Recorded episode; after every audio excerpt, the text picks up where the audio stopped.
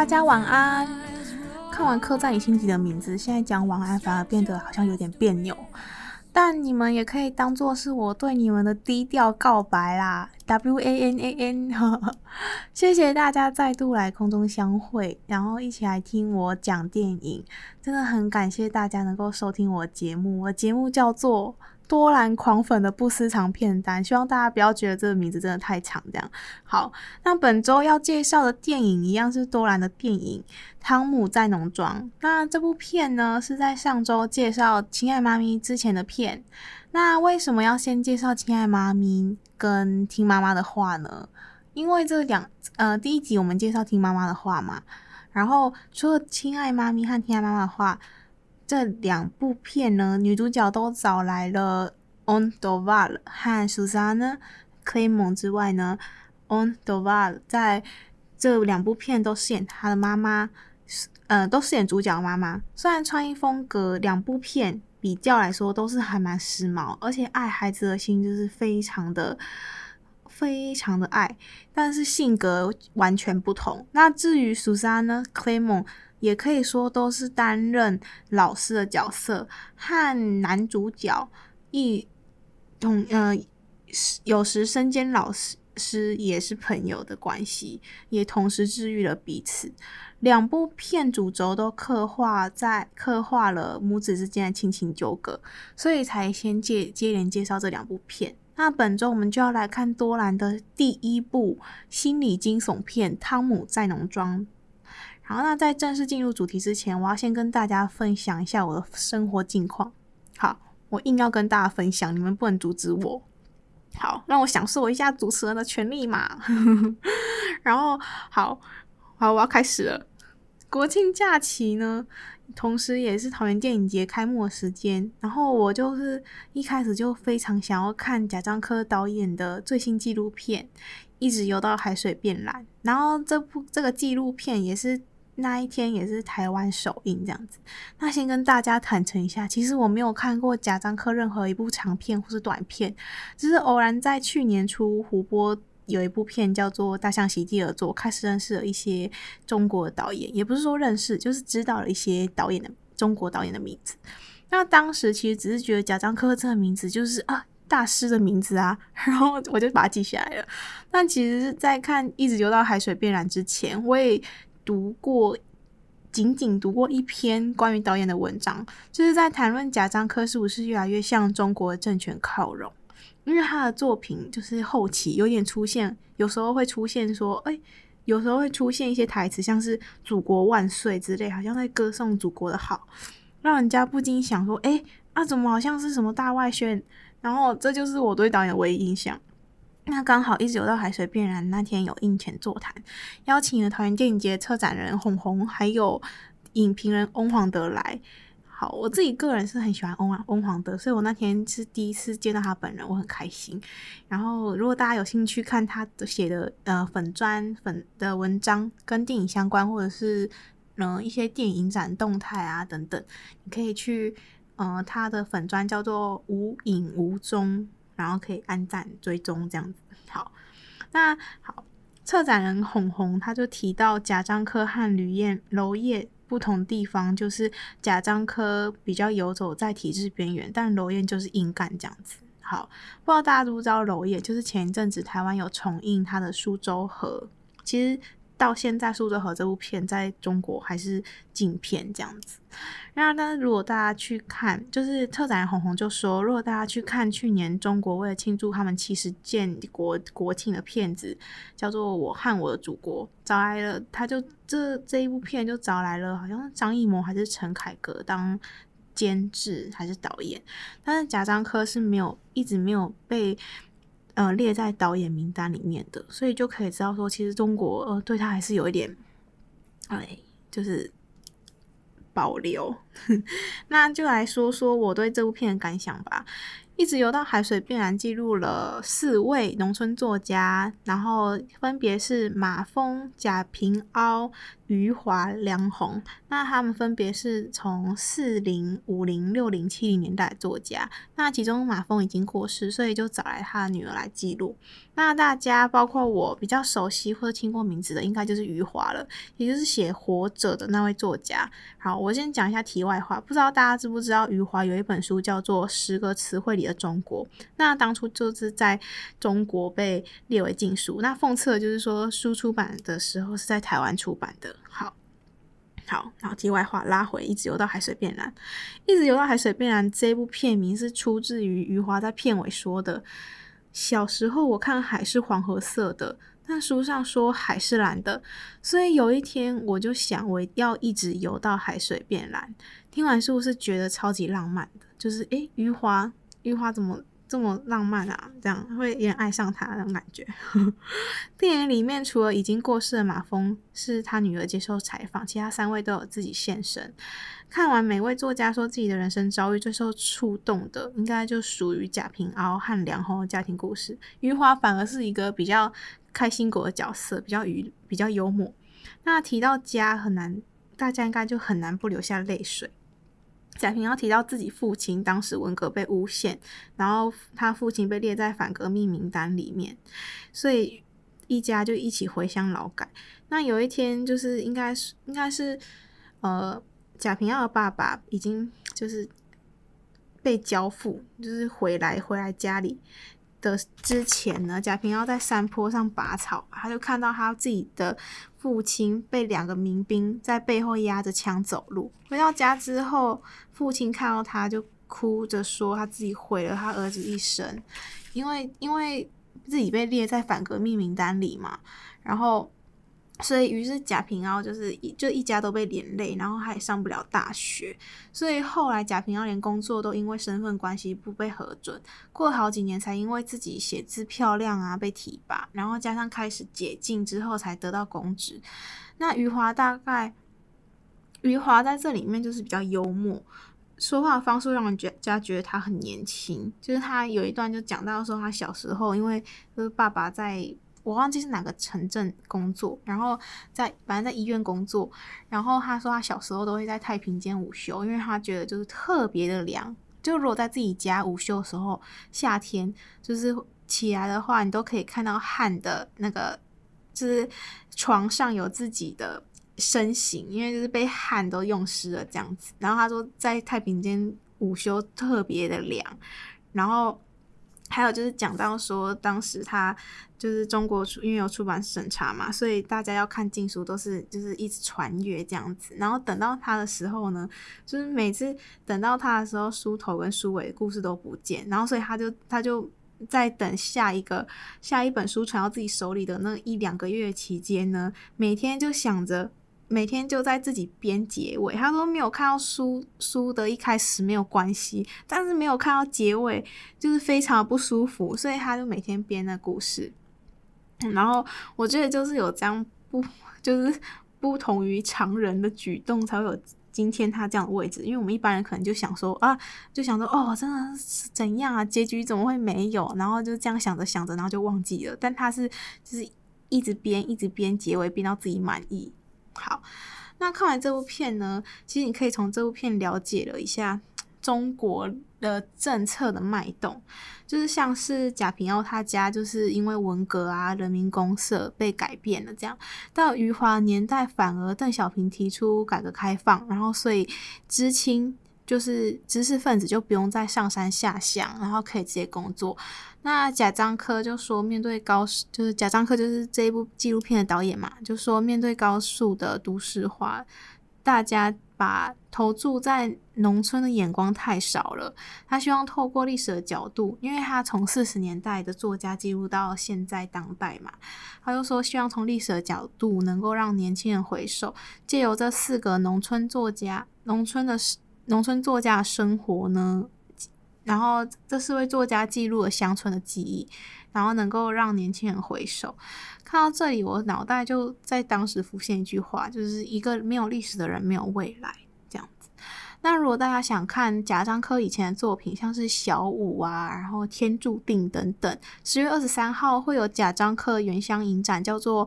宁静的长河。希望大家透过我零碎介绍，能够激起一点你们对贾樟柯的科的一些兴趣，然后或者是说看完一直游到海水变蓝，也许可能会想要看，嗯，贾樟柯记录的这四位作家的作品。嗯，好，那。呃，谢谢大家听完我生活记录，我们先休息一下，听一首歌，待会再介绍今天的电影《汤姆在农庄》。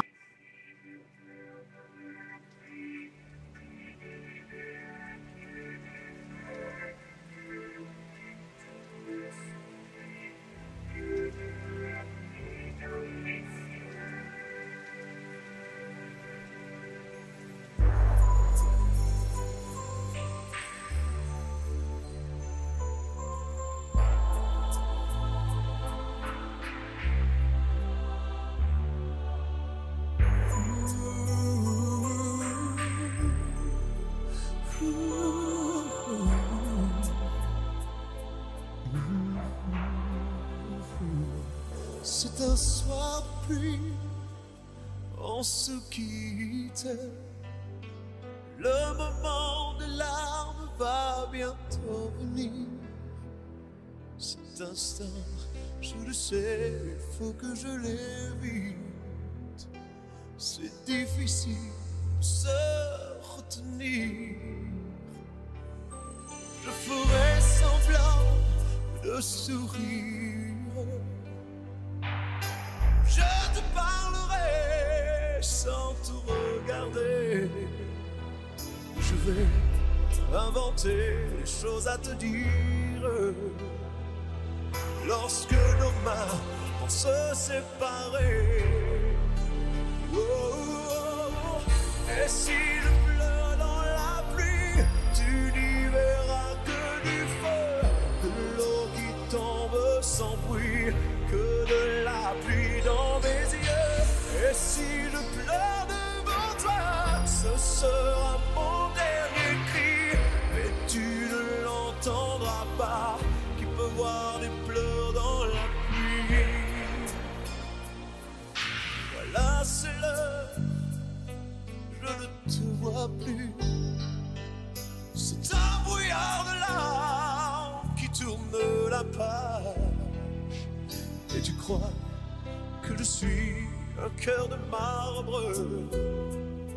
Trois gouttes d'eau.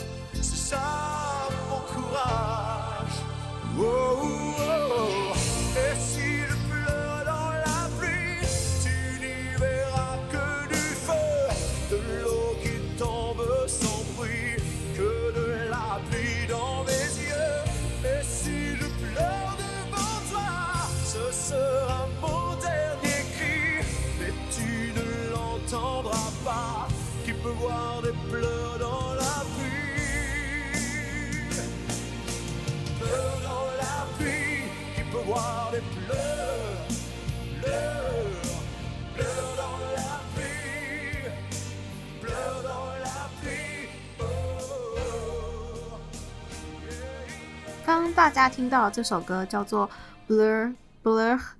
Don la Plu》，翻译成中文就是雨中的泪水。大家不要再就是太特别注重我的法文发音，就是我先对不起法文老师这样子。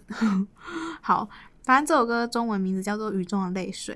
那在汤呃主角呢，我们汤姆，然后在他这部这首歌是在主角汤姆参加男友丧礼的时候的场合里面播放的。那镜头带到汤姆和男友，就是有一个蒙太奇的画面，就是汤姆和男友吉永在 KTV 里面一起唱这首歌。那歌词内容其实是非常心碎，它讲述的是一对恋人，其中一个人知道说他们的恋情已经要结束了，而且他知道说分手的时候，如果他在雨中落泪。也不是如果，就是分手的时候，他一定会在雨中落泪，但是对方一定会看不见他的眼泪，反而只会知道说，哦，现在天正在下雨，也不会知道说他其实心里很悲伤，所以他告诉自己说，不要再想对方了，要放下的这种心情。然后不知道大家会不会觉得说，嗯，好，我自己要再插一段自己的题外话。就是我自己听到某些歌被触动的时候，我就会想说，哦，如果我失恋的时候，一定要放哪一首哪一首，让自己放声大哭，或者说，或者说，我不一定是失恋啦。如果说，比如说我未来男友要跟我结求婚的话，他放哪一首歌，我一定会马上答应要嫁。然后，好啦，前提是我的未来男友要先出现。但像是什么 Ellie Goulding 的。How long will I love you？就是被我列在那个，如果我男友跟我求婚，然后我就会马上答应。就是如果他放这首歌的话，好，拉回正题。其实我觉得看完电影，大家都会觉得这首歌就是 Bleu dans la pluie，完完全全表达了主角 Tom 的心境。那我们接下来就来聊聊这部片吧。先来说说汤姆在农庄这几个角色的名字，因为大家待会搞混。汤姆是 Tom 是男主角，那吉翁是 Tom Tom 死去的男友，Francis 是死去男友吉翁的哥哥，那 Agath 是 Francis 和吉翁的妈妈，然后 Sarah 是 Tom Tom 和吉翁的公司同事。那这部片呢，汤姆在农庄描述了主角 Tom 在男友吉翁死后，他回吉翁的家乡参加婚礼，那呃，那后来也就因此留了下来。然后呢，他在他留了下来以后，就被嗯，就是被跟哥哥有一点既暧昧，然后又有点被虐的一点一点情节这样子。那可以，大家可以从我待会的介绍知道说，诶，他为什么留下来，而且甘愿就是被哥哥 Francis 虐待以后，然后还继续留下来，甚至不想要离开。好，那。呃那吉翁呢？他有一个哥哥，就是我刚刚讲 Francis 嘛，他恐同，而且他不希望 Tom 和他的妈妈 Agathe，就是因为他觉得他妈妈已经够悲伤了，不能够，可能没有办法再承受。其实他的儿子吉翁是一个同性恋，而且他，然后反正就是 Tom 到了他的家，吉翁的老家以后嘛，然后。吉翁哥哥就威胁他，就是不能不能够透露说汤姆其实跟吉翁是是那个是男朋友的关系，反而要汤姆伪造说吉翁其实是有女友的，但是不方便前来。后来汤姆甚至将自己原本准备的丧礼致辞，假装是吉翁的女友说的话来说给他的啊的妈妈 Agathe。作为观众看，就是觉得格外心碎。明明自己是明明自己是一个男朋友身份，为什么我反而要要帮别人，就是在帮另外一个人建立形象这样子？原本呢，Tom 其实只是想要去参加丧礼以后，然后就回家。但是后来呢，他就留在了 Gion 的家乡，然后反而是代替了 Gion 而活。那在镜头的一开始呢，我们就可以。看到，呃，Tom 在打的丧礼草稿，里面就提到说，天一部分的我已经死去，没有什么能够填补这空虚，要将你遗忘的唯一方法就是取取代你。所以可想而知，Tom 在 Guillaume 死后决定未来要替 Guillaume 而活，然后。甚至在被用哥哥 Francis 虐待，还有言语讽刺的情况下，都还是留下来，因为他认为没有了吉翁，他的生活其实已经基本上是没有意义了。而且他还觉得说自己留下来反而拯救了吉翁的家，因为他能够守住吉翁家农场，然后还有让吉翁的妈妈免于被哥哥 Francis 送到养老院。那 Tom 从从很多面向，你可以知道 Tom 真的是很爱。用，因为原本丧礼致辞这样写：“你是我人生中最初的真爱，我恨我自己，我会好好弥补这一切。”那当然，这些话我们为什么会知道呢？是因为 Tom 假装这些话是吉翁女友讲的。然后，但是 Tom 做的这一切，他代替了吉翁来到了这个地方，到底值不值得？其实一点也没有，因为到故事后半段，我们会知道说。就是一直假的那个用女友 Sarah 真的来了，然后 Sarah 因为看到浑身汤姆汤姆浑身是伤嘛，他就叫汤姆赶快跟他一起回蒙特，你不要再待在这边了这样子。那汤姆反而拒绝，所以 Sarah 就和汤姆说，其实办公室里面所有人都知道，就是他死那个汤姆死去的男友吉永和每个人根本就都搞过，甚至 Sarah 也是。然后 Tom 想回蒙特尔的念头就是在这个时候慢慢扩大，然后，嗯，那这个慢慢扩大，然后到最后 Tom。在结尾的时候就逃离了这个地方，是为什么呢？因为因为 Sarah 来来的那一晚，Tom、Francis 跟 Sarah 三个人一起在车上喝酒。但后来 Francis 要 Tom 下车，因为他想要跟 Francis 想要和那个 Sarah 发生关系吧。然后所以 Tom 就到了附近的酒馆。有趣的是，酒馆的墙上就亮着“真实之物”这个标语。然后看到大家看到这个标语的时候，你就知道说，哎。这个瞬间好像把 Tom 真的拉回现实。一个 Tom 是真的 Tom，而不是代替 Guillaume 而活的 Tom。在这里，他终于从老板酒馆的老板口中知道说：“诶，为什么 Francis 当初在参加自己弟弟丧礼的时候，居然有人来闹场，而且参加丧礼完之后，没有人来跟哥哥 Francis 说话？然后还有为什么明明？” Francis 就蛮优，长相蛮优秀，而且还有一个农场。为什么他还是一个人，而且甘愿留在这个只有夏天旅馆才营业的地方来陪他的妈妈？然后他从酒馆老板的口中知道说，Francis 以前做了一件非常残忍的事情。其实很久以前，Guillaume 在还没有离家，也就是汤姆死去的男友 Guillaume 还没有离家之前呢，他曾经和曾经和他的哥哥来到这间酒馆，然后。当时呢，有一个和 Guillaume 调情的男生，然后在哥哥 Francis 去酒吧拿酒的时候，和 Francis 说：“我要和你聊聊你弟弟的事情。”然后就他这个男生跟给我调情的男生就讲了这句话，就就被 Francis 亲手撕裂他的嘴巴。然后我觉得 Tom 是在听到这件事情以后，然后加上。加上前面他就是被他从 Sarah Sarah 口中知道说，原来我我爱的 Guillaume 原来是这样，其实不是只属于我一个人的。然后就是开始有点，就他的心在这个时候有点动摇，所以他最后面呢，他除了他就是害怕自己之后会不会也被 Francis 这样对待，然后然后所以他才选择离开，选择逃离回到蒙特娄。那我们来聊聊哥哥哥哥 Francis。大家看电影其实可以知道，那个 Francis 是一个神鬼，因为他跟 Tom 两个人呢，在这个在 Tom 在呃农场，就是在 Guillaume 家乡这段期间呢，他他跟 Tom 的之间的感情是非常的微妙，然后大家可以就是注意到说。Tom 跟 Francis 原本两个人的床是分开的，但是到后期呢，会注意到两个人床并在一起了，然后甚至是 Francis 也在和 Tom，嗯、呃，在和 Tom 跳双人舞的时候呢，Francis 会跟他分享他自己的内心的事情，然后呃，其实双人舞就是弟弟用教 Francis 跳的，然后还有就是，还有就是在有一幕是。Tom 和哥哥 Francis 一起喝酒，然后那个 Francis 还帮 Tom 用，就是用手帮 Tom 那个做一些事情，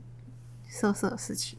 然后，但因为 Tom 嘴上说着 Francis 讲话，身上的味道呢，都怎么都跟 guilin 一样，所以 Francis 后来才松手。所以。嗯，所以其实可以知道说，Guillaume 应该是，哎、不是 Guillaume，所以其实可以知道说，Francis 是个神鬼。那他恐同的一部分原因，应该就是因为害怕自己事实上是一个同性恋的这个身份。好，那其实我自己在前天看完这，再看了一次这一部电影的时候，我突然在想说，Francis 会不会其实是，就是我们可以知道说，Francis 很爱自己的弟弟。但我我就想说，会不会他其实不是那一种爱亲人的爱，而是那种爱情人的爱，因为在吉永一直不回家的时候，然后 Francis 叫吉永给他一张，当时就很久以前，然后吉永就叫 Francis 给他一张有女友的照片，好让他跟妈妈交代，然后。就那个 Francis 就一直时时刻刻把照片放在身上，然后当他拿给 Tom 看的时候呢，Tom 问说：“你怎么会把照片带在身上？”Francis Francis 只说：“因为这是唯一一张他有的用的近照。”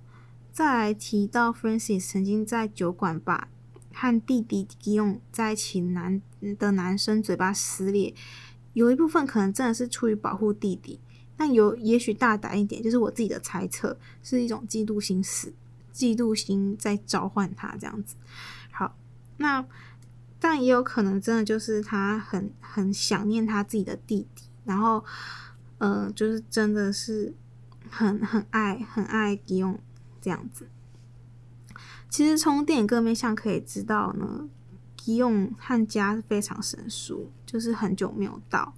没有回家，因为他。因为包括上个时候，神里神父不知道吉永的全名，还有家附近的酒馆老板也是，甚至 Tom 也不知道吉永有个哥哥，就是还蛮吊诡的，怎么不会跟自己的亲密的人说自己家庭状况这样子？那让吉永常不在家，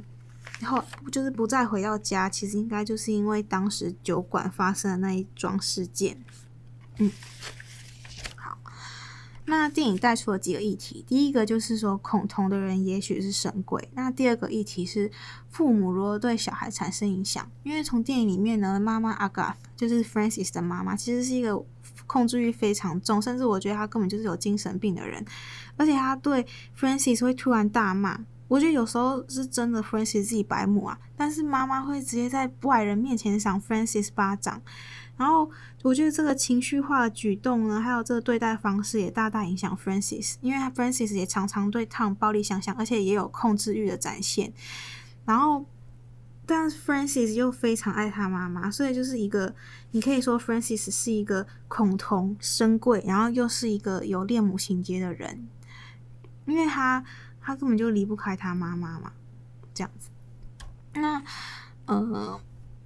我在想，会不会是施的哥哥尔摩症候群，可能让他在妈妈对他这样有点暴力、心理暴力或者是身体生理暴力的情况下呢，还能够如此爱妈妈？但也有可能是因为两个人也只剩下彼此能够相依为命。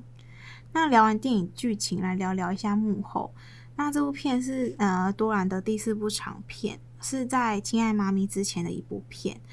然后。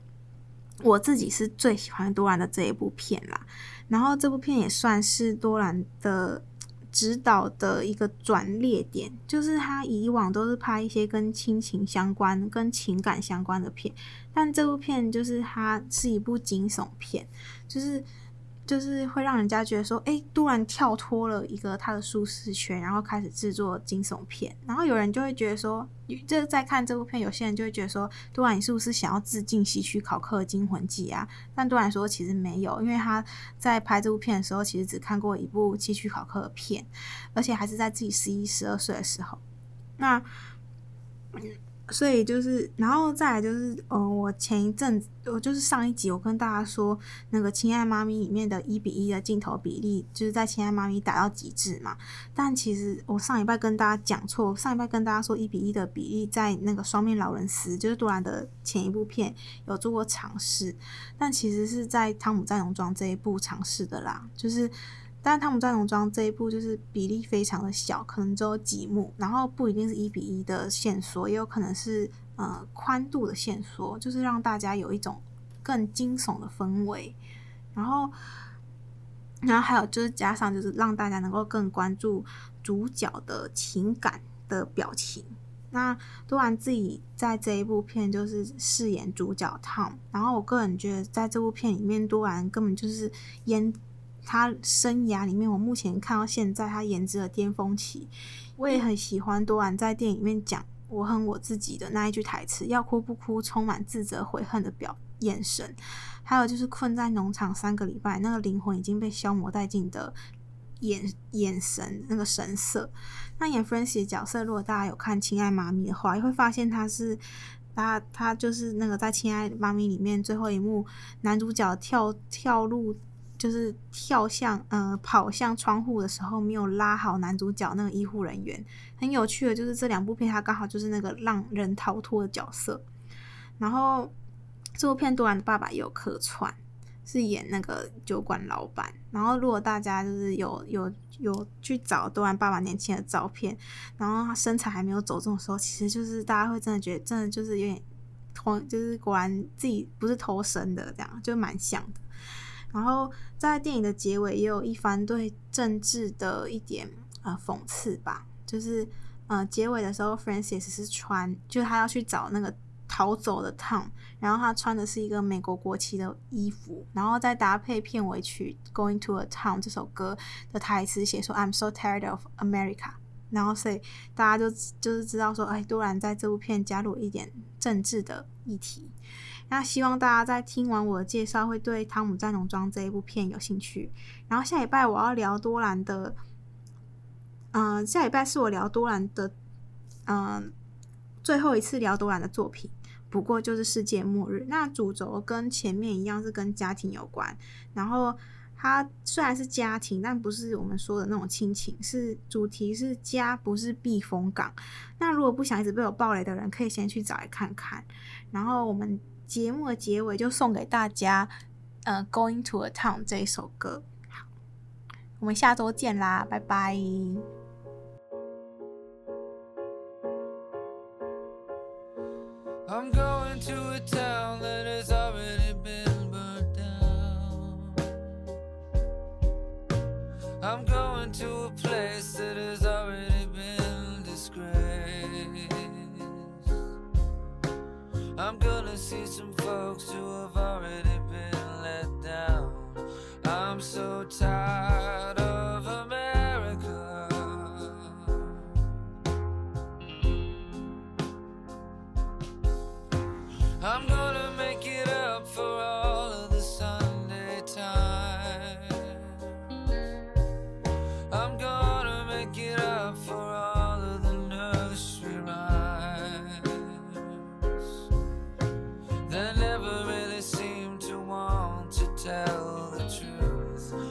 I'm so tired.